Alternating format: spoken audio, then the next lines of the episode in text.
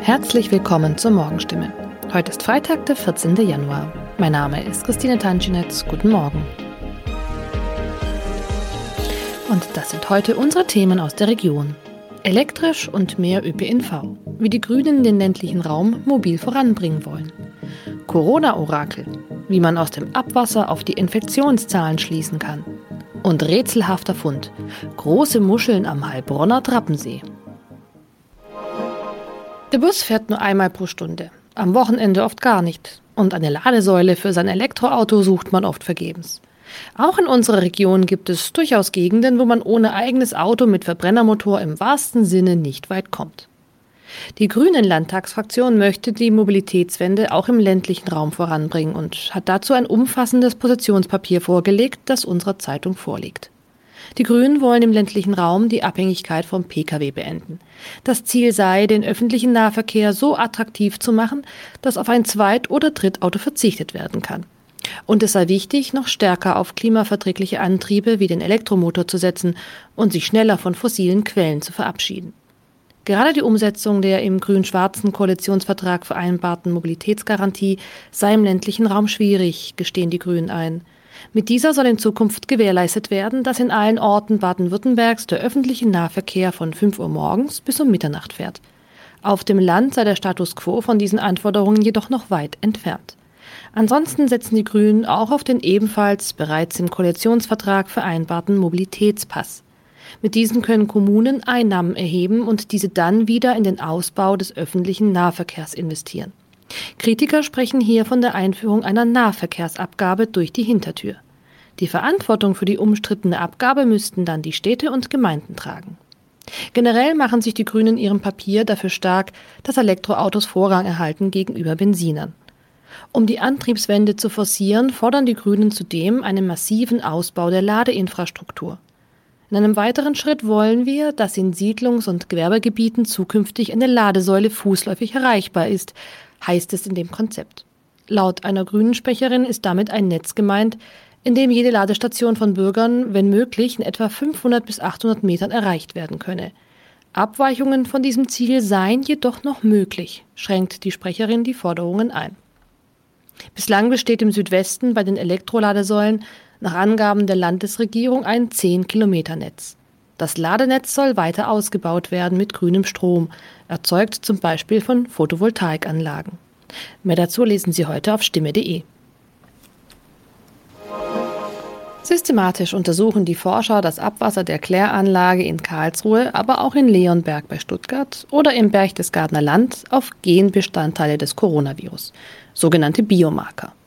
Lebende und damit potenziell gefährliche Viren finden sich nach den Erkenntnissen nicht im Abwasser, wohl aber genug Informationen aus den Ausscheidungen der Menschen, die dazu dienen könnten, frühzeitig von neuen Wellen zu warnen oder Entwarnung zu geben. Forscher in aller Welt setzen auf Erkenntnisse aus der Kloake. Die Schweiz, die Niederlande oder Kanada sind hier weiter. In der Heilbronner Kläranlage ist die Virusüberwachung allenfalls Zukunftsmusik. Ein Corona-Monitoring im Abwasser ist höchstens im Rahmen einer Studie sinnvoll, da es keine allgemein gültigen Standards für die Interpretation der gemessenen Werte gibt, sagt Peter Liebert, Leiter des städtischen Gesundheitsamts.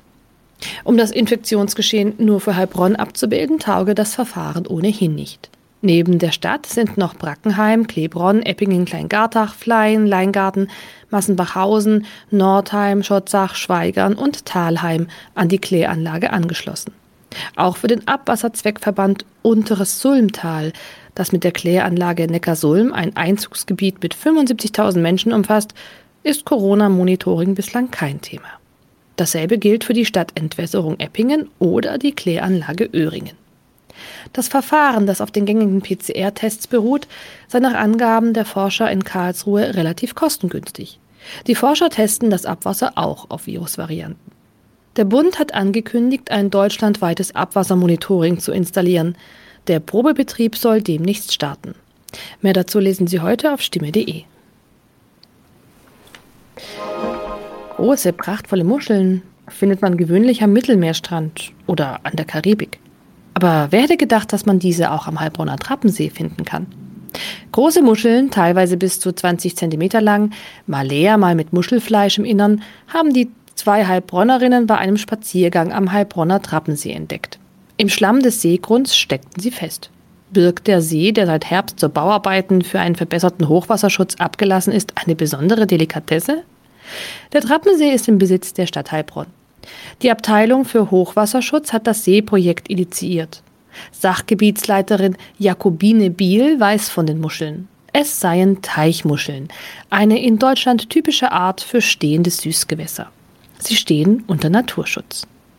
Anfang Oktober habe der Fischereiverein Heilbronn den abgelassenen See abgefischt, die Fische umgesetzt und dabei auch rund 180 Kilogramm Teichmuscheln abgelesen und in Sicherheit gebracht. Warum auf einmal weitere Exemplare auftauchen? Biel kann es sich durch intensive Regenfälle der vergangenen Wochen erklären, dass Regen Erde, Anböschungen oder Grund weggespült und Muscheln freigelegt habe. Warum die Muscheln jetzt zutage treten, weiß auch Udo Schlichtherle vom Fischereiverein Heilbronn nicht. Im Oktober habe man alle sichtbaren Muscheln eingesammelt. Und auch bei Kontrollgängen ein paar Tage später habe man nichts mehr gefunden. Die 180 Kilo Teichmuscheln, die eingesammelt wurden, leben vorübergehend im Zuchtbecken. Ist der Trappensee wieder aufgefüllt, wird der Verein sie in das Seewasser zurückbringen. Der Verein betreibe die Umsiedlung sehr gewissenhaft. Mehr dazu auf stimme.de. Soweit die Nachrichten aus der Region. Und noch eine gute Nachricht für alle Läufer. Der 20. Heilbronner Trollinger Marathon findet am 8. Mai statt. Neben der Marathon- und Halbmarathonstrecke wird es beim Jubiläumsmarathon erstmals auch einen 10-Kilometer-Lauf geben. Eine Begrenzung der Teilnehmerzahlen ist derzeit nicht geplant. Im Rekordjahr 2014 waren über 6600 Läufer am Start. Haben Sie Kritik, Fragen oder Anregungen zu unserem Podcast? Dann schicken Sie einfach eine E-Mail an podcast.stimme.de.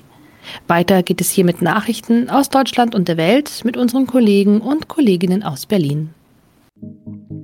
Vielen Dank und einen schönen guten Morgen. Ich bin Sabrina Frangos und das sind heute unsere Themen aus Deutschland und der Welt. Lauterbach wirbt für Impfungen drei Wochen vor Olympia und sechs Monate nach der Flutkatastrophe. Die neue Corona-Variante Omikron breitet sich in Deutschland ja immer stärker aus. Auffrischungsimpfungen sollen deshalb auf noch breiterer Front vorankommen.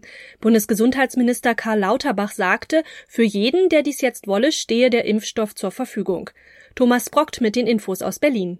Jeden Tag gab es zuletzt Höchstwerte bei den Neuinfektionen. Um die Omikron-Welle zumindest halbwegs im Griff zu behalten, muss noch deutlich mehr geimpft werden. Da sind sich die meisten Experten und Politiker einig.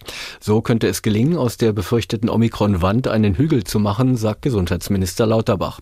Dazu passt, dass auch die Ständige Impfkommission sich jetzt für Boosterimpfungen bei 12- bis 17-Jährigen ausspricht, mit BioNTech und mindestens drei Monate nach der letzten Impfung. Und wir werfen einen Blick in die USA, denn dort hat das oberste Gericht eine von US-Präsident Joe Bidens Regierung verfügte Impf- und Testpflicht in größeren Firmen vorerst gestoppt. Die nicht vom Parlament, sondern auf administrativem Weg erlassene Regelung, die für mehr als 80 Millionen Arbeitnehmer gelten würde, überschreite wahrscheinlich die Kompetenz der zuständigen Behörde.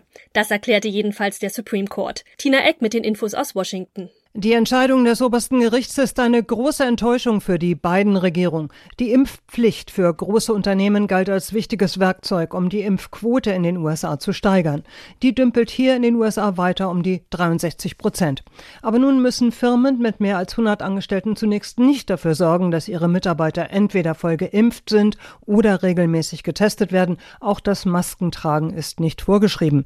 Das Gericht begründete die Entscheidung damit, dass der Bund nicht die Befugnis habe, eine Impfpflicht zu verhängen. Das sei Sache der Staaten und Kommunen.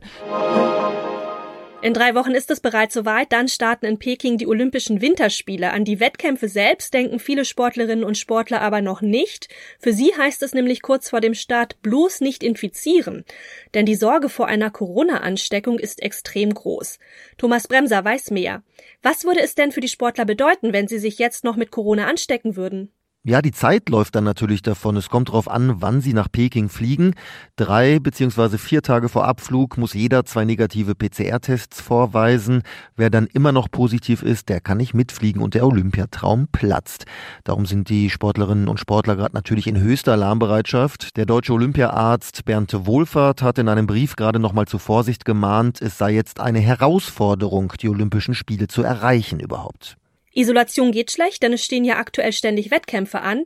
Welche Maßnahmen ergreifen denn die Sportverbände, um das Corona-Risiko zu minimieren? Ja, ganz verschiedene. Viele Verbände verzichten auf Shuttles vom Hotel zu den Wettkämpfen und fahren mit den Autos. Die Biathleten dürfen nach ihrem letzten Trainingslager auch nicht mehr nach Hause für zwei Tage, wie es eigentlich geplant war. Jetzt beim Weltcup in Ruhpolding haben die Biathleten den eigenen Koch mit im Hotel. Jeder hat ein Einzelzimmer und beim Essen gibt's feste Sitzplätze. Das Bob- und Skeleton-Team schottet sich komplett ab bei einem Trainingslager in der Nähe von Berlin. Sechs Tage lang, dann geht's direkt nach Peking. Was passiert eigentlich, wenn sich jemand auf dem Flug oder in Peking ansteckt? Ja, auch davor haben viele natürlich Angst. In den Flieger kommen ja eigentlich nur die Olympioniken und ihre Teams, die alle geimpft und zweimal negativ getestet sind. Aber klar, Omikron ist unberechenbar. Wer am Flughafen in Peking positiv getestet wird, muss in Quarantäne für drei Wochen in ein Hotel. Und auch Kontaktpersonen werden erstmal isoliert. Also die Angst, sich anzustecken, gilt nicht nur für die Zeit jetzt, sondern auch für die Wochen in Peking. Und wie ist die Lage in Peking so drei Wochen vor dem Start? Ja, für mich sind es noch zwei Wochen auch bis zum Abflug und ähm, auf jeden Fall denke ich da jeden Tag jetzt dran. Ne? Also ich treffe mich ab jetzt nur noch draußen ähm, mit Leuten und werde das auch ziemlich eindampfen. Ähm, wir müssen auch ab jetzt jeden Tag unsere Körpertemperatur messen und in so eine App eintragen. Und ähm, ja, da schreiben, wie wir uns fühlen, ob wir Symptome haben. Das wird alles übertragen nach Peking. Also mulmig äh, ist mir schon, muss ich sagen. Da kann ich die Sportlerinnen und Sportler gut verstehen. Ein halbes Jahr ist die Flutkatastrophe im Ahrtal in Rheinland-Pfalz und in Teilen Nordrhein-Westfalens mittlerweile her. Ja, und die gröbsten Aufräumarbeiten, die scheinen mittlerweile gemeistert zu sein. Strom ist wieder vorhanden und auch die Trinkwasserversorgung ist wiederhergestellt. Aber wie geht es den Menschen vor Ort eigentlich nach dieser Tragödie, bei der viele Hunderte ihr Leben verloren haben? Sabine Koppers hat die Infos. Wie geht es denn den Betroffenen und wie sieht es dort eigentlich aktuell aus? Die Menschen im Ahrtal, die stecken wirklich bis zum Hals in Arbeit. Also wirklich ganze Dörfer entlang der Ahr sehen aus wie Neubaugebiete, weil mancherorts einfach so gut wie alle Häuser im Rohbauzustand sind. Heißt, viele Ahrtalbewohner sind immer noch bei Freunden, Familie oder in Hotels untergekommen, weil sie zu Hause noch keine Fenster, keine Böden, keine Heizungen haben. Inzwischen wurde ja aber auch schon eine Menge repariert. Wie ist denn der aktuelle Stand? Ja, das von den Wassermassen völlig zerstörte Gasnetz, die Trinkwasserversorgung und auch wichtige Zubringerstraßen, die wurden tatsächlich schneller wiederhergestellt als direkt nach der Flut befürchtet. Aber was bringt einem das, wenn man wegen Lieferproblemen immer noch auf eine neue Gastherme wartet, nachdem die alte von der Flut mitgerissen wurde? Also ja, es geht voran, aber trotzdem ist der Frust bei vielen im Ahrtal groß, weil zum Beispiel auch die versprochenen Finanzhilfen vom Bund und Land in den weit meisten Fällen immer noch nicht ausgezahlt wurden. Ja, und mal ganz praktisch, gibt's bei so vielen Baustellen überhaupt genügend Handwerker? Manche Flutopfer haben bis heute noch keine professionellen Wiederaufbauhelfer gefunden, obwohl tatsächlich Unternehmen aus ganz Deutschland ihre Arbeit inzwischen im Ahrtal anbieten. Kleiner Lichtblick sind hier immerhin die aktuellen Ausbildungszahlen im Kreis Ahrweiler selbst, denn seit der Flutkatastrophe gibt es laut der zuständigen Kammer einen regelrechten Run auf Handwerksberufe. Also die Schulabgänger bzw. Berufsanfänger, die scheinen hier erkannt zu haben, dass es im Flutgebiet wirklich einen enormen Fachkräftebedarf im Handwerk gibt. Neben dem rheinland-pfälzischen Ahrtal war ja auch das angrenzende NRW von der Flut betroffen. Wie ist die Lage dort?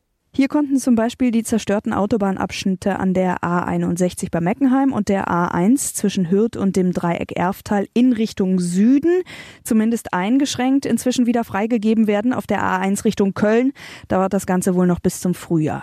Ja, und dann gibt's ja noch die Kiesgrube bei Erftstadt, deren Südrand von den Wassermassen weggeschwemmt worden war, wodurch dann auch angrenzende Wohnhäuser mit in die Tiefe gerissen wurden. Hier wird inzwischen gegen den Eigentümer und Verpächter, fünf Beschuldigte der Betreibergesellschaft und einen Mitarbeiter der Bezirksregierung Arnsberg ermittelt, wegen möglicherweise fahrlässigen Herbeiführens einer Überschwemmung und Baugefährdung, weil die Kiesgrube nicht ausreichend gegen Hochwasser geschützt gewesen sein könnte und die Böschung steiler gewesen sein soll als zulässig. In unserem Tipp des Tages geht's heute um Depri-Stimmung, denn auch wenn die Tage ja offiziell wieder länger werden, die dunkle Jahreszeit schlägt trotzdem vielen noch ziemlich aufs Gemüt. Langsam verschwinden auch die Weihnachtslichter überall, zurück bleibt dann nur ja trübes und graues Wetter. Und das Frühjahr, das ist ja leider auch noch recht weit weg. Was also tun gegen den Winterblues zu Jahresbeginn? Diana Kramer hat ein paar Tipps. Gibt es eigentlich das Heilmittel gegen schlechte Stimmung in der dunklen Jahreszeit? Ja, das gibt es und das ist genau das, was uns gerade am allermeisten fehlt, nämlich Licht. Deshalb ist es in dieser Zeit ganz besonders wichtig, jeden Strahl an Tageslicht einzufangen, also am besten rausgehen, wann immer es möglich ist, auch wenn es mal bewölkt ist. Hier kann man ja, falls man im Homeoffice ist zum Beispiel, die Zeit nutzen, die man eigentlich zum Arbeitsplatz pendeln würde, um eine Runde zu drehen, frische Luft zu schnappen und eben Tageslicht zu tanken. Am besten auch morgens, bevor man sich zu Hause an den Schreibtisch setzt. Alle, die einen Hund haben, die wissen ganz genau, was ich meine. Das macht wirklich wach und auch munterer, auch wenn es nicht wirklich immer leicht ist. Was, wenn ich bei Minusgraden aber morgens um 6 Uhr nicht vor die Tür will? Auch dann ist Licht eine gute Lösung, um relativ gut in den Tag zu starten. Viele schleichen ja vielleicht sogar ganz bewusst mit schummrigem Licht morgens durch die Wohnung. Das sollte man besser lassen. Tageslicht, selbst wenn es aus einer künstlichen Quelle kommt, hilft nämlich viel besser wach zu werden. Das Ganze ist auch nicht nur Kopfsache. Auch die Haut reagiert auf Licht und signalisiert dem Körper nämlich, los, auf geht's, arbeite mal. Und dann kommt man einfach frischer durch den ganzen Tag. Eine gute Alternative zum Rausgehen ist ganz früh auf jeden Fall eine ordentliche Portion Frischluft dann eben am Fenster. Ja, und wenn der Winterblues nun schon zugeschlagen hat, wie komme ich da am besten wieder raus? Wichtiger denn je, denn wenn wir die letzten Wochen jetzt mal Revue passieren lassen, jetzt einfach mal ganz ehrlich mit sich selbst sein, dann waren da sicherlich viel Zucker und Kohlenhydrate dabei. In der Adventszeit ist man ja oft weniger streng mit sich selbst. Plätzchen, Glühwein, Stollen, Gänsebraten, das alles ist auch mal okay, macht aber tatsächlich auch träge. Jetzt ist eine gute Zeit, um hier wieder ein bisschen aufzuräumen und neben mehr Bewegung auch gleich mal den Speiseplan anzupassen lassen, Sinn macht auf jeden Fall eine fettarme und ballaststoffreiche Ernährung mit viel frischem Gemüse und Obst, fettarmem Fleisch, Fisch und Getreide. Wie wichtig ist eigentlich Ernährung in der dunklen Jahreszeit? Also das Wichtigste ist zunächst mal diesen inneren Schweinehund zu vertreiben und am besten zu überlisten. Das fällt oft besonders Menschen schwer, die allein leben, weil sie sich einfach überhaupt nicht erklären müssen und sich auch schon mal eine Woche nirgends sehen lassen müssen. Wer sich hier nicht selbst motivieren kann, der sollte Freunde oder Familie ins Boot holen, spazieren gehen, was Schönes kochen, aus frischen Zutaten und möglichst viel planen. Wenn ich mir jeden Tag etwas vornehme und das Haus quasi verlassen muss, dann ist der Trott schon mal unterbrochen. Also wirklich raus an die frische Luft und vor allem ans Licht. Und wem es hilft, der muss ja auch die Weihnachtslichter jetzt noch gar nicht wegräumen. Die kann man durchaus auch hängen lassen. Und sonst noch, wie lebt es sich eigentlich, wenn man so heißt wie eine Krankheit? Ein Inder mit einem bestimmten Namen kennt sich damit ganz besonders gut aus, denn er heißt Koivid und ist in diesen Tagen der Corona-Pandemie ja in gewisser Weise ein gefragter Mann. Das Schwierigste am Covid-Sein sei derzeit das häufige Erklären seines Namens. Das sagte der Geschäftsmann aus Indien jedenfalls der deutschen Presseagentur. An Sophie Galli ist in Neu-Delhi. Jetzt könnte man ja denken, der Arme, also so zu heißen wie eine schlimme Krankheit. Ja, es geht ihm ganz gut. Er nimmt es mit Humor. Er sagt zum Beispiel, dass er seit 1990 Covid-positiv ist, also seit seiner Geburt. Aber ja, er muss immer wieder erklären, dass man seinen Namen mit einem weichen D am Schluss ausspricht und nicht mit einem harten, wie bei der Krankheit Covid. Und er sagt dann jeweils auch, dass sein Sanskrit-Name Gelehrter bedeutet. Und in einem persönlichen Gespräch, was hat er denn eigentlich schon so alles erlebt während der Corona-Epidemie? Google glaubt ständig, dass er seinen eigenen Namen falsch schreibt und zum Beispiel als er 30 wurde, da wollten ihm seine Freunde einen Geburtstagskuchen bestellen und die Konditorei schrieb seinen Namen mit einem C und nicht einem K. Also hieß es Happy Birthday Covid-30. Aber die Konditorei hat ihm inzwischen gratis ein Tiramisu mit dem richtigen Namen geschickt. In manchen Situationen gibt er heutzutage auch einen falschen Namen an, einfach um Diskussionen zu vermeiden, aber er liebt den Namen trotzdem noch. Übrigens hatte er auch schon einmal Corona und er glaubt sich da beim Impftermin im Impfzentrum angesteckt zu haben. Das war's von mir. Ich bin Sabrina Frangos und ich wünsche Ihnen noch einen schönen Tag und ein entspanntes Wochenende.